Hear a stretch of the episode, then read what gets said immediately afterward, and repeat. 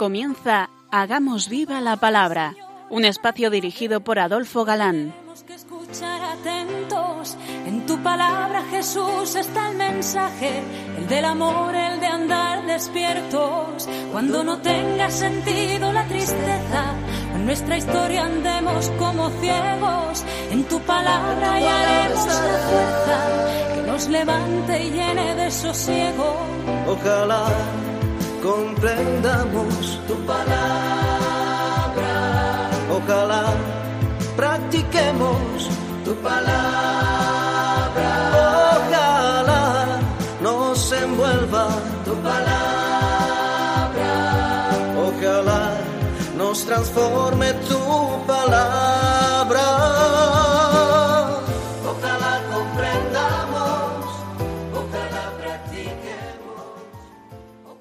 Hola queridos oyentes, un día más en esta emisora de la Madre nos encontramos con vosotros a través de las ondas para compartir el gozo de disfrutar la palabra buscando a Dios en vuestra compañía, su vigencia y su fuerza para nuestra vida, que es nuestro objetivo, más allá del mero análisis de los textos, que desde luego también es interesante. Aquí estamos de nuevo, Marta Adolfo, y Ana, dispuestos a pasar este rato en vuestra compañía.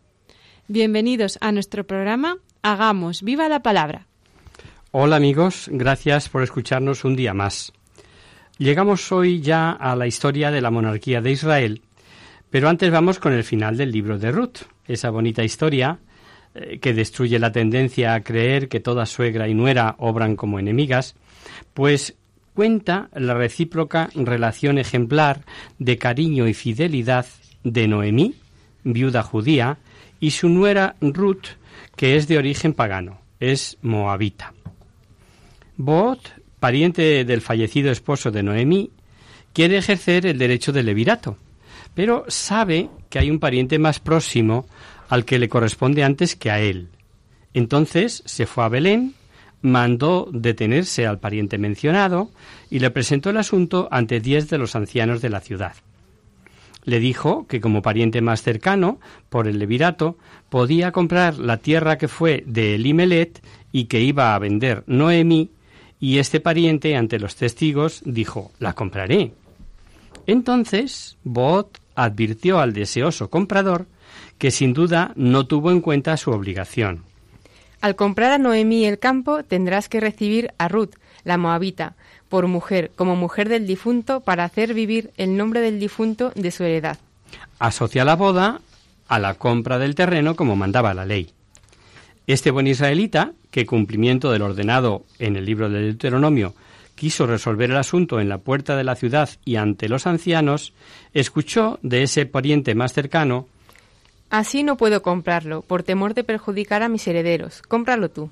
Recordemos que por la ley del levirato, la descendencia que hubiere de Boot Ruth sería como hijo legal de Majalón, uno de los hijos de Noemí y Elimelet, o sea, el difunto esposo de Ruth. Todo en favor de salvaguardar toda familia en caso de morir uno sin tener hijos. El hijo que naciese del levirato pertenecía al difunto. Ilustra el mismo texto sobre una singular costumbre que había en Israel. Leamos. Había la costumbre en Israel, en caso de compra o cambio, para convalidar el contrato, de quitarse el uno un zapato y dárselo al otro. Es lo que servía de prueba, algo así como, como las escrituras notoriales de hoy.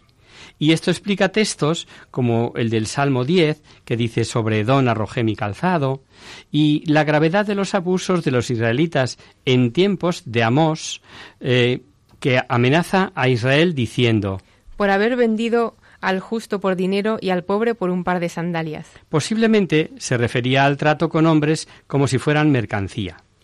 Y como el pariente próximo había dicho a Boot, Cómpralo tú por tu cuenta y se quitó el zapato. ante los ancianos testigos, Boot declaró comprar él a Noemí cuanto había pertenecido a Elimelet y a Majalón su hijo. Y tomó al mismo tiempo por mujer a Ruth, la moabita. Así no se borraba entre sus hermanos el nombre del difunto.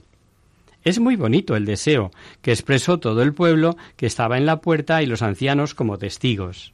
Haga Yahvé que la mujer que entra en tu casa sea como Lía y Raquel, que edificaron la casa de Israel, que por ellas seas poderoso en Efratá y tengas renombre en Belén. Ya sabemos que Belén se había llamado Efratá.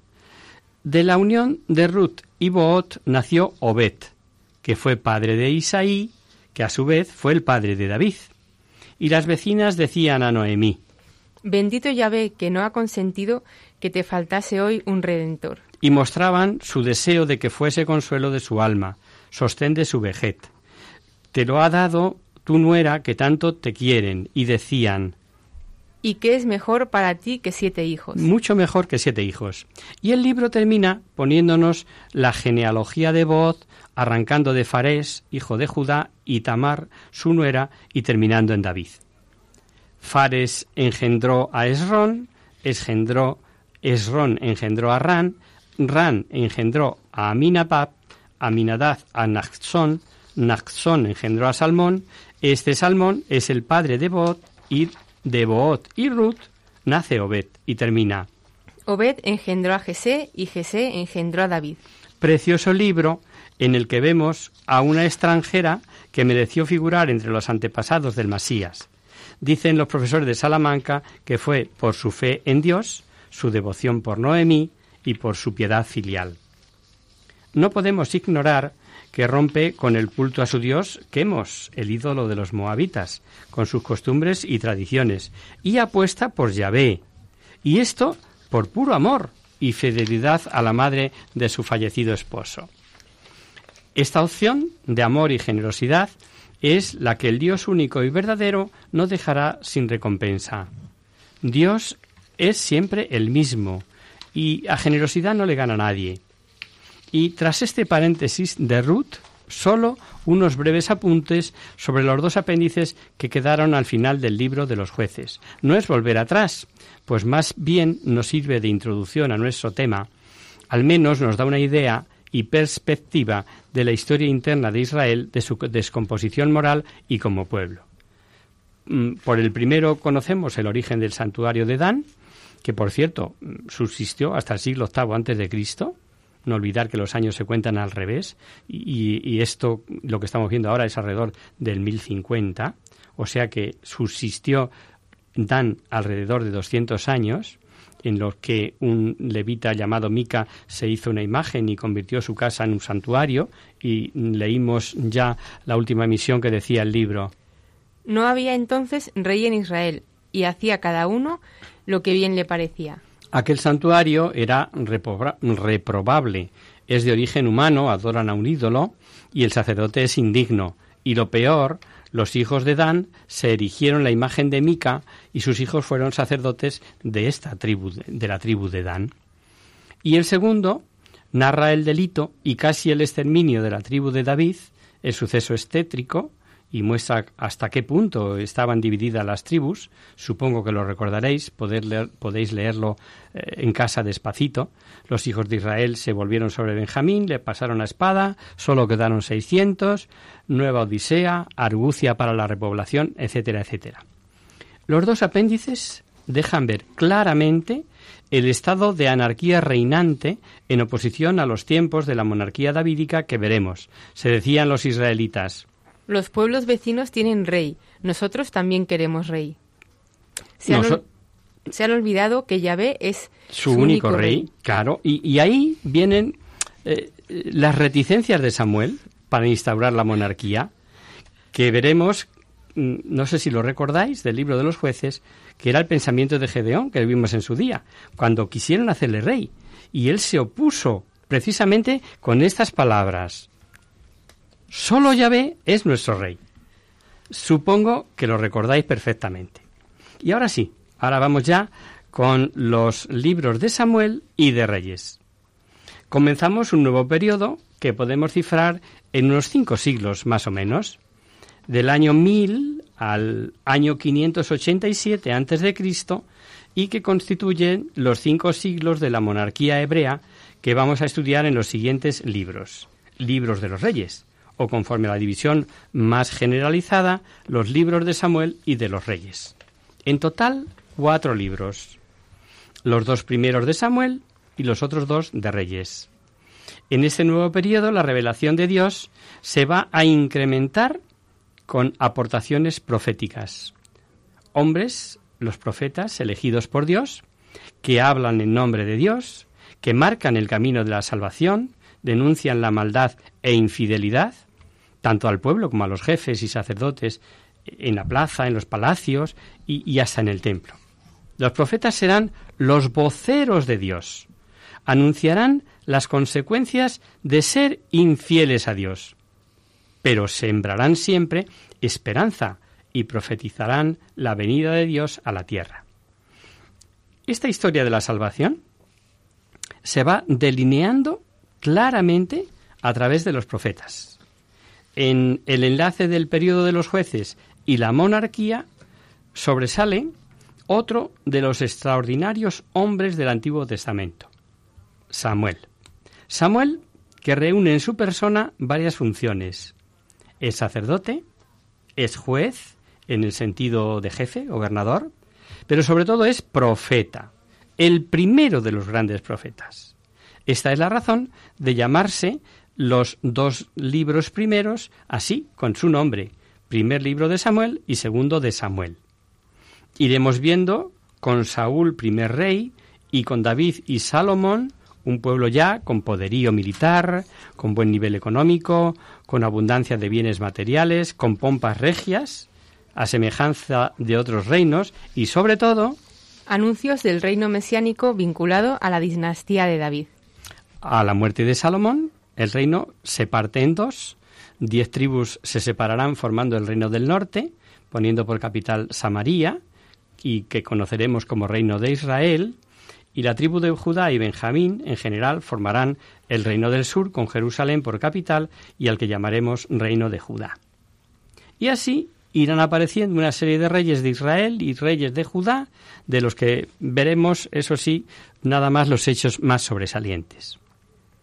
Irán apareciendo en el horizonte otros imperios en la historia religiosa del pueblo de Dios, especialmente Egipto, Asiria y Babilonia. Pero comencemos ya con los dos libros de Samuel. Forman una sola obra en la que, en la, que la figura del profeta Samuel ocupa puesto importante junto con Saúl y David. En el primero de los libros veremos del nacimiento de Samuel hasta la muerte del primer rey Saúl. Y en el segundo libro de Samuel veremos la coronación de David como rey hasta, hasta casi su muerte. Nada más comenzar el libro, nos encontramos con un hecho histórico que nos proporciona buenas enseñanzas y reviste mayor valor el que es un hecho que se repite en Biblia.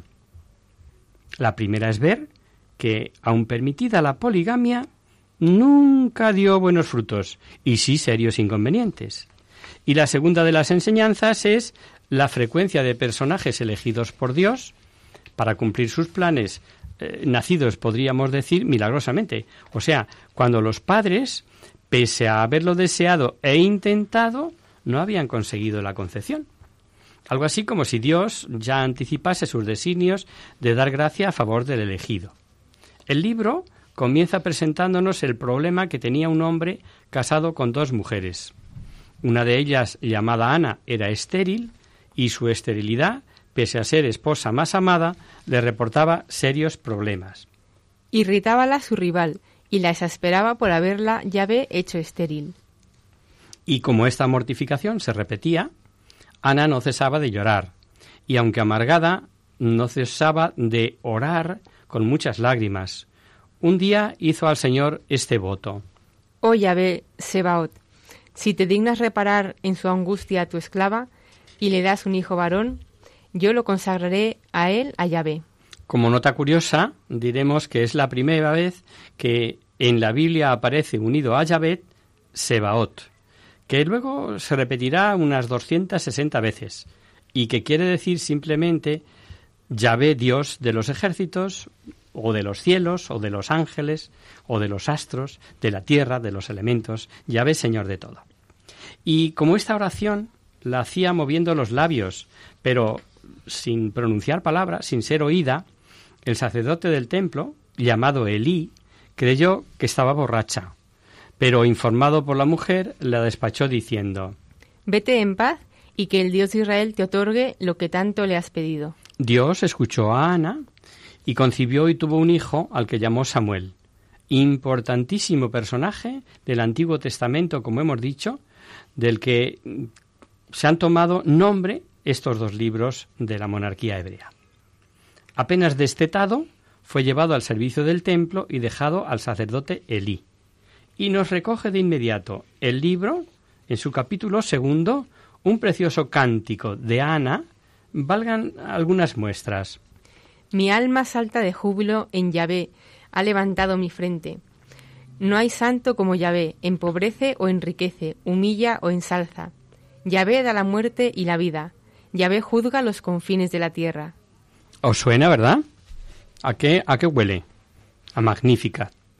Ya sé que lo habréis detectado.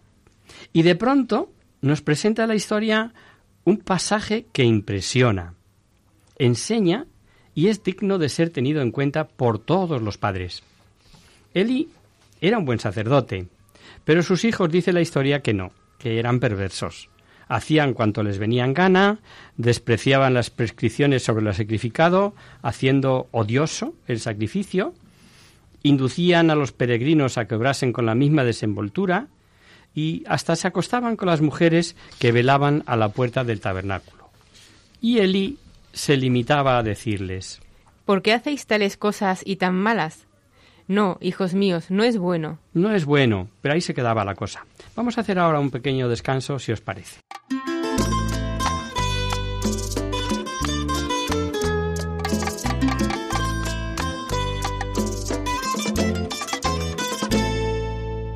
Dios te salve, Señora, llena de gracia, el Señor es contigo. Bendita tú eres entre todas las mujeres.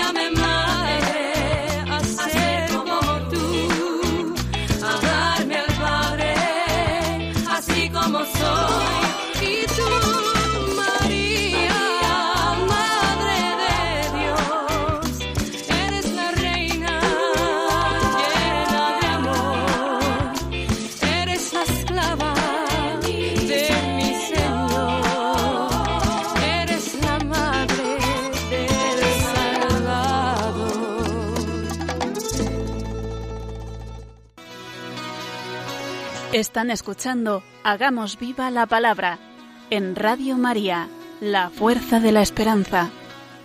Amigos, de nuevo con vosotros tras este breve descanso musical. Os recordamos, queridos oyentes, que sintonizáis el programa Hagamos viva la palabra. Si queréis contactar con nosotros vía correo postal, lo podéis hacer a Radio María, Paseo Lanceros número 2, primera planta, 28024 de Madrid y si preferís el correo electrónico, hagamos viva la palabra arroba radiomaria.es.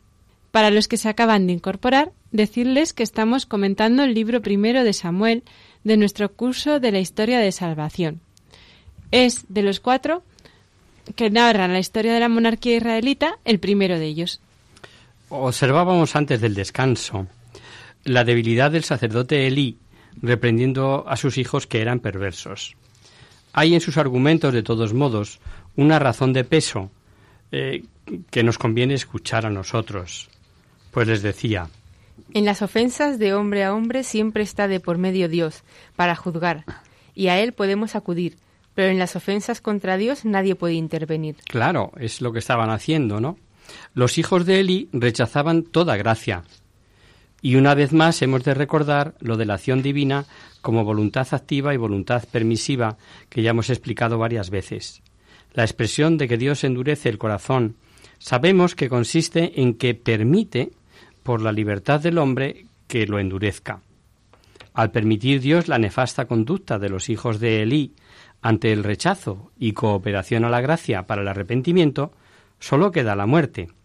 Y así resulta duro leer. Yahvé deseaba hacerles morir el lenguaje semítico que ya conocemos no excluye la libertad humana.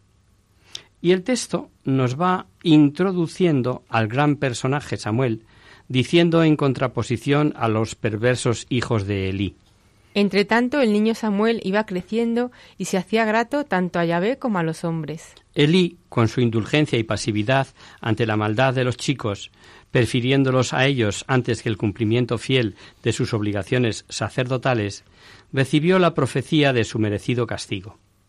Vino a Elí un hombre de Dios y le dijo, Así habla Yahvé, y le fue detallando la libre elección divina del sacerdocio entre todas las tribus de Israel, y la condición para permanecer al servicio del santuario era la obediencia, el andar en presencia de Dios. Y al no cumplir con las obligaciones de Aarón y sus descendientes, Dios retira para la familia de Eli esas promesas.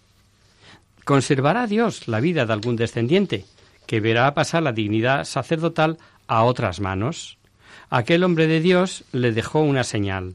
Lo que sucederá a tus hijos Ofni y Finés, ambos morirán en el mismo día. Las cosas de Dios son santas y santamente hay que tratarlas.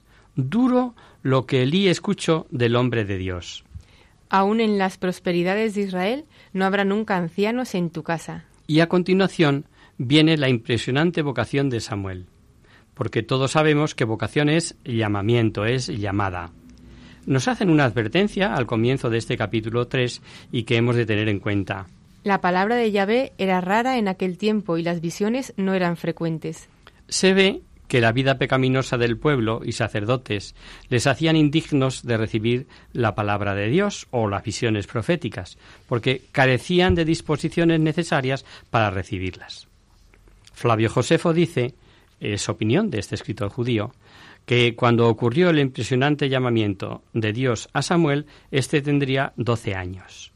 El hecho es que Samuel dormía cerca de donde estaba el arca, símbolo de la presencia divina, y la lámpara de siete brazos, la menorá, que permanecía encendida todas las noches. Y estando Samuel dormido, Yahvé llamó a Samuel y él le contestó, heme aquí. Y presto corrió donde estaba Elí, pues creía que era Elí quien le había llamado y le dijo, Aquí estoy, pues me has llamado. Elí le dijo que no le había llamado y que se volviese a acostar.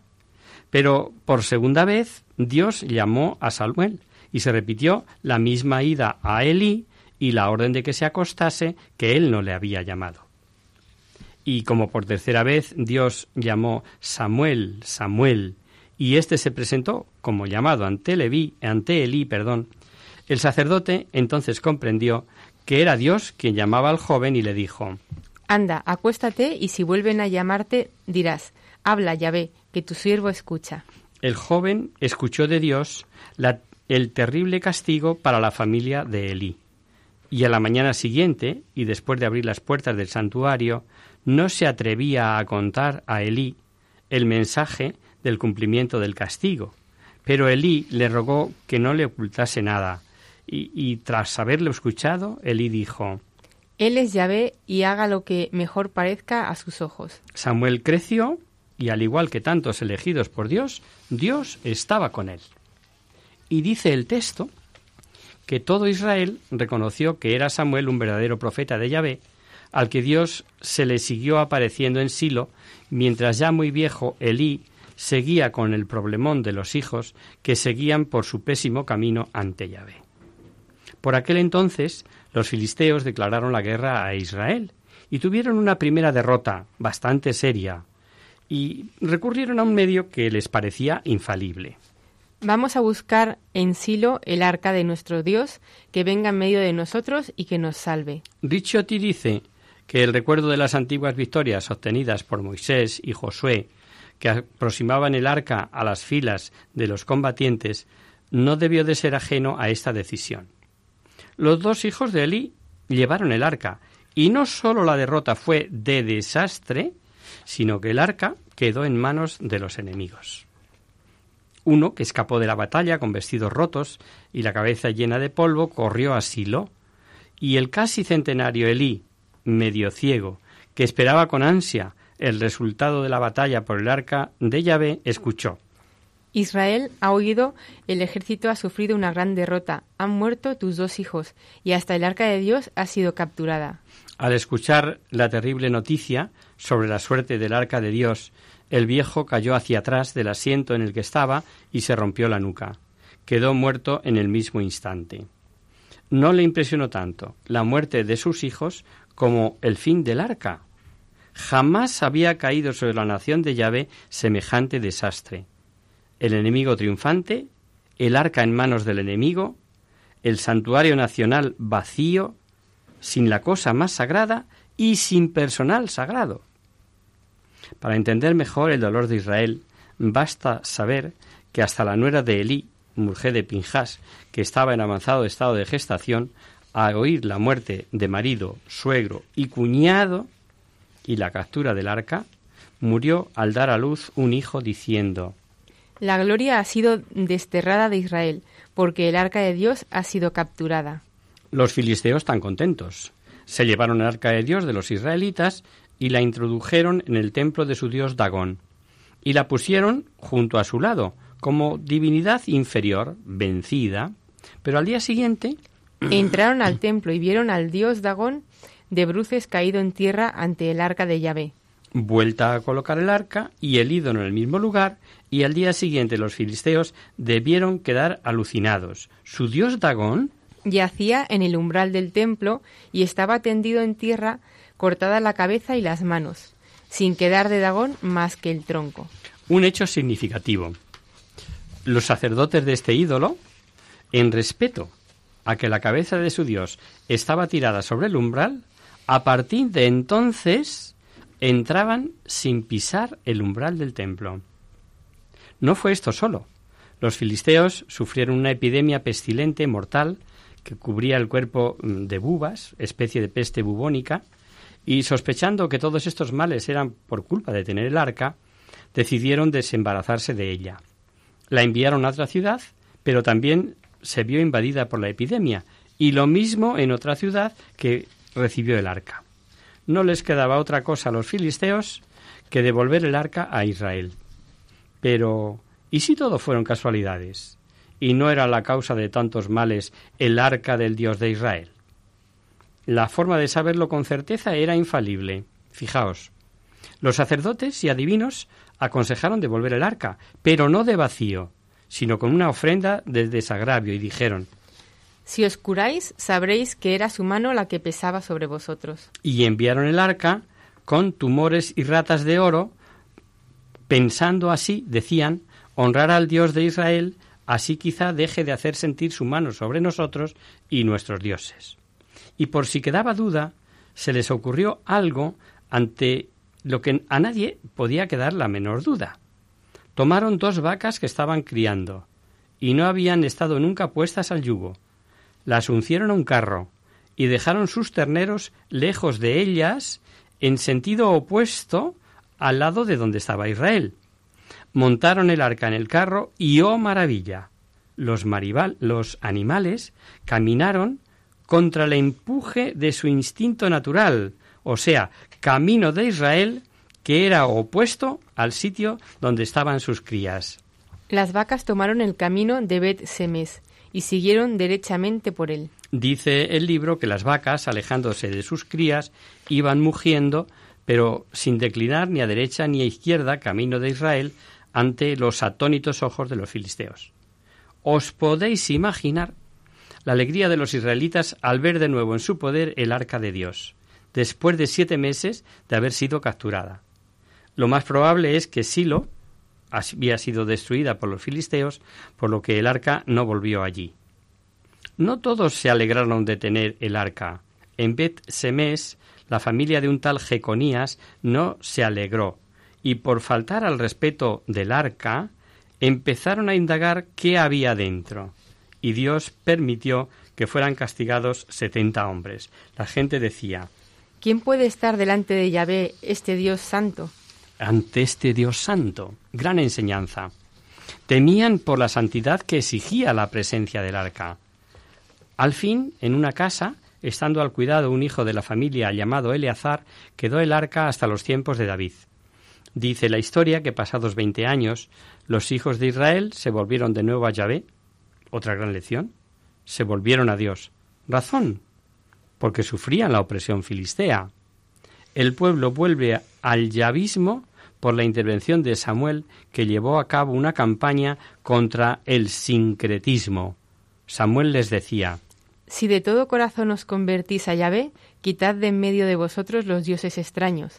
Enderezad vuestro corazón a Yahvé y servidle solo a él. El pueblo quitó los ídolos hicieron una gran ceremonia religiosa preparada por Samuel y confesaban Hemos pecado contra Yahvé. Y temerosos de los filisteos, clamaban a Samuel para que pidiese a Dios le librase de la mano de los filisteos. Samuel era ya en Israel la autoridad máxima, un hombre de Dios, que juzgó a Israel todo el tiempo de su vida y ya anciano hizo el intento de establecer un régimen organizado y designó a dos hijos para que le ayudaran en la judicatura, y qué cosas permite Dios. Y, qué misterio en la libertad de cada uno. Hijos de un santazo, buen ejemplo, educación y consejos seguros que no faltaron. Y dice el texto Los hijos de Samuel no siguieron los caminos de éste, se apartaban de ellos por avaricia, recibieron presentes violando la justicia. ¿Cuántos trajes de la misma tela vemos en buenas familias de nuestro siglo? ¿Cuánto dolor en padres buenos que se encuentran con tales hijos. El pueblo, viendo a Samuel viejo y la conducta escandalosa de sus hijos, fueron a Samuel y le pidieron algo que al pobre Samuel le dolió en el alma. Tú eres ya viejo, tus hijos no siguen tus caminos. Danos un rey para que nos juzgue como todos los pueblos. ¿Sabéis por qué le dolió en el alma a Samuel tal petición? Para Samuel no podía haber otro rey mejor para su pueblo que Yahvé suponía la petición un desprecio al ser vasallos de Yahvé. Pero Yahvé dijo a Samuel, Oye al pueblo en cuanto te pide, pues no es a ti a quien rechazan, sino a mí, para que no reine sobre ellos. Y hay a continuación una intimidad de Dios con Samuel que impresiona. Es una dulce queja de Dios que es amor para su querido pueblo. Se queja Dios a Samuel, como han hecho conmigo desde que lo saqué de Egipto hasta ahora, dejándome para ir a servir a otros dioses extraños. Así hacen ahora. No cabe duda que influía en el pueblo el ver que otros pueblos tenían su rey. Pero no fue la totalidad del pueblo la que estaba conforme. La mayoría se sintió monárquica, pero otra minoría no. Lo dejamos aquí. El próximo día veremos que a pesar de las reticencias de Samuel, acabará ungiendo un rey para Israel.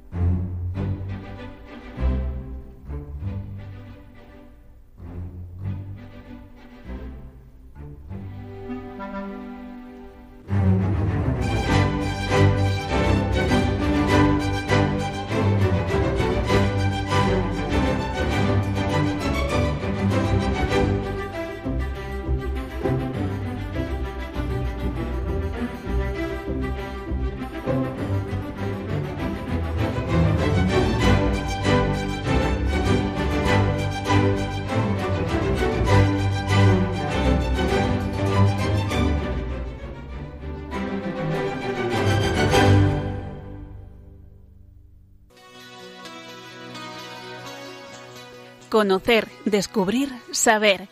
En Hagamos Viva la Palabra.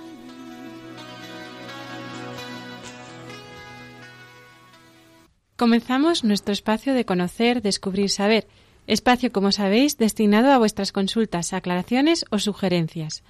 Hemos recibido una carta de un oyente turolense que nos dice lo siguiente. Hola, soy Antonio y os escribo desde Teruel. Me he prejubilado hace unos meses y desde entonces dedico mucho tiempo a la lectura, principalmente la novela histórica que es mi favorita. La que estoy leyendo ahora está ambientada en la Roma del siglo III, donde los cristianos empezaban a extenderse en medios de cruentas persecuciones. Aprovecho vuestro espacio para pediros que nos contéis algo acerca de las catacumbas, su origen, para qué se usaban y cómo eran por dentro.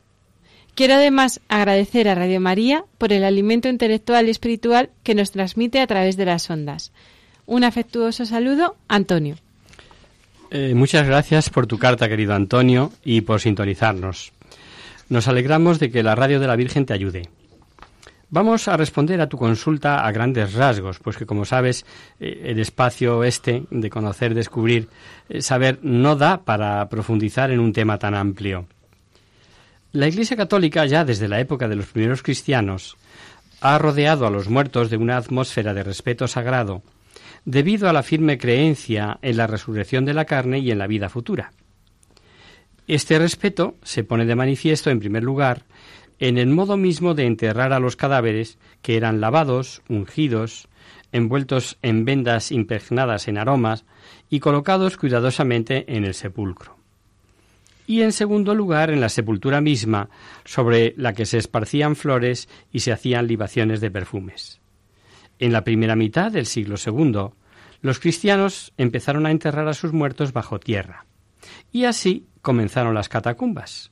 Muchas de ellas se excavaron y se ampliaron alrededor de los sepulcros de familias conversas pudientes, a veces eh, por iniciativa de la misma Iglesia, como en el caso de las tumbas de San Calisto, las catacumbas de San Calisto. En Roma se conocen unas 60 catacumbas. Algunas toman el nombre de un santo que fue sepultado allí, como las de Santa Inés o San Pancracio.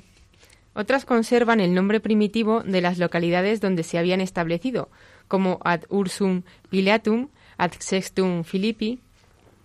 Otras tomaron el nombre de los propietarios del terreno o sus fundadores, como la de Santa Priscila, madre del senador Pudens.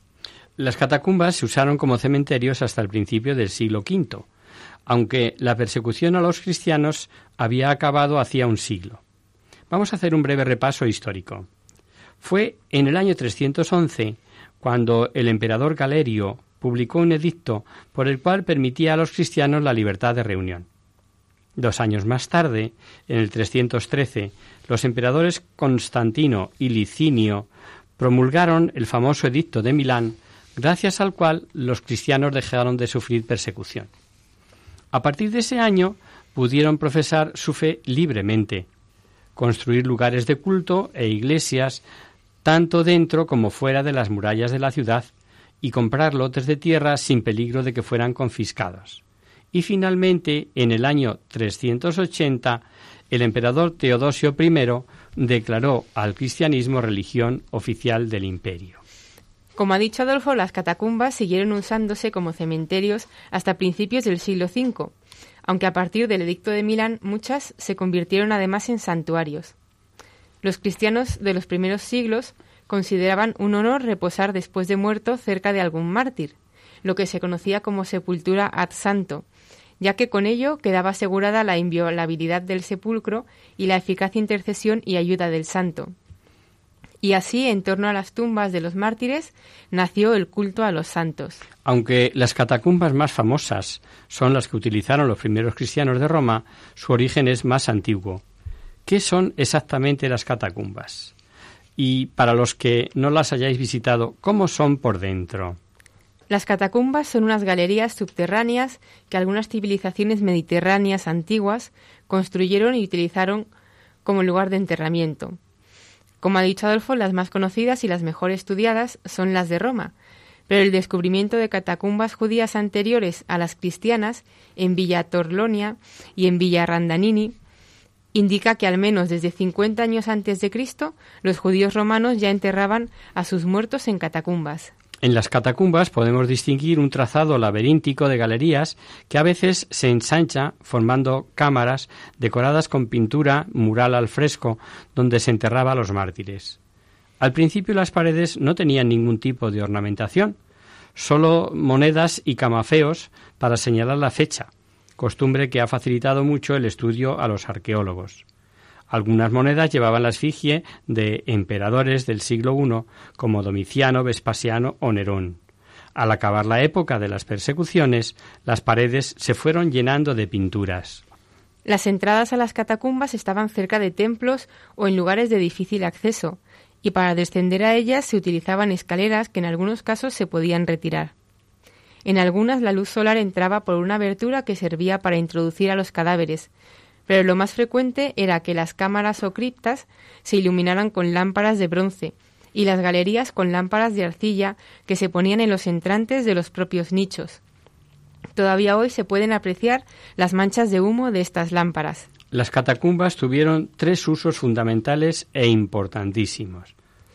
El primero fue un lugar de enterramiento. Las catacumbas son ante todo cementerios. Las paredes de las largas y estrechas galerías están repletas de nichos. En algunas hay hasta doce niveles y en otras tan solo tres, dependiendo de la altura de la galería y de la soledad de la roca.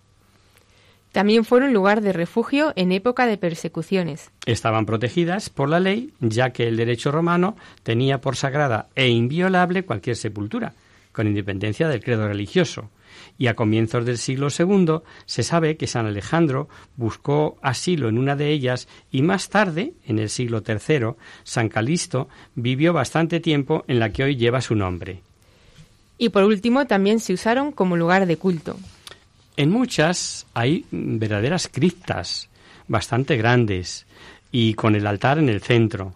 Otras más pequeñas tienen como altar un arcosolio con los restos del mártir en torno a los cuales se celebran las misas en el aniversario de su muerte. No olvidemos que en estos primeros siglos el principal lugar de culto de un santo era su tumba. Como ya hemos dicho antes, después del edicto de Constantino, se convirtieron en centros de devoción para peregrinos que asistían al sacrificio de la misa en torno a la sepultura de los mártires. Las catacumbas son abandonadas en la segunda mitad del siglo VI cuando debido a las invasiones lombardas los papas deciden sacar de allí las reliquias y depositarlas en las basílicas donde podían custodiarlas mejor. Con el paso de los siglos quedan completamente olvidadas. En el siglo XIII vuelve a renacer su memoria por poco tiempo, ya que el cisma de Aviñón del siglo XIV y el renacimiento del XV y XVI consiguieron que el olvido fuera total. En la actualidad, el tema de las catacumbas está bastante bien estudiado gracias a los medios modernos de los que disponen los arqueólogos y a los descubrimientos que en la segunda mitad del siglo XVI realizaron eruditos como Paninio, el dominico Alfonso Ciaconio, Philippe Bink o Antonio Bossio, o en el siglo XIX con el padre Marchi y su alumno de Rossi. Esperamos haber satisfecho tu curiosidad, amigo Antonio. De todos modos, si tienes alguna duda o consideras eh, que se nos ha quedado algo en el tintero, pues no dudes en ponerte en contacto de nuevo con nosotros. Muchas gracias por tu participación en el programa. Y hasta aquí, queridos amigos, el programa de hoy. Os dejamos con nuestra sintonía y os recordamos que si queréis dirigiros al programa para cualquier duda, aclaración o sugerencia, participando en el, espacio de conocer, descubrir, saber, estamos a vuestra total disposición y encantados de atenderos en la siguiente dirección. Radio María, Paseo Lanceros número 2, primera planta, 28024 de Madrid. O bien, si lo preferís, al correo electrónico hagamos viva la palabra arroba radiomaria.es. El próximo miércoles, como sabéis, está el programa del Padre Jesús Silva, que alterna con nosotros. Tus palabras, Señor, son espíritu y vida.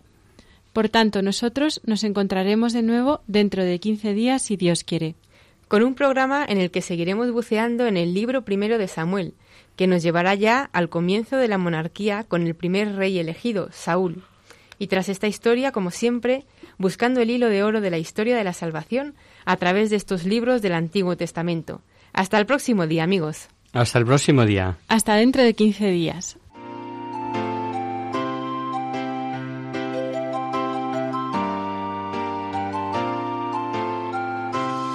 En tu palabra, Señor, está la clave. Solo tenemos que escuchar atentos. En tu palabra, Jesús, está el mensaje, el del amor, el de andar despierto. Así concluye Hagamos viva la palabra con Adolfo Galán. Andemos como ciegos en tu palabra y haremos la fuerza que nos levante y llene de sosiego. Ojalá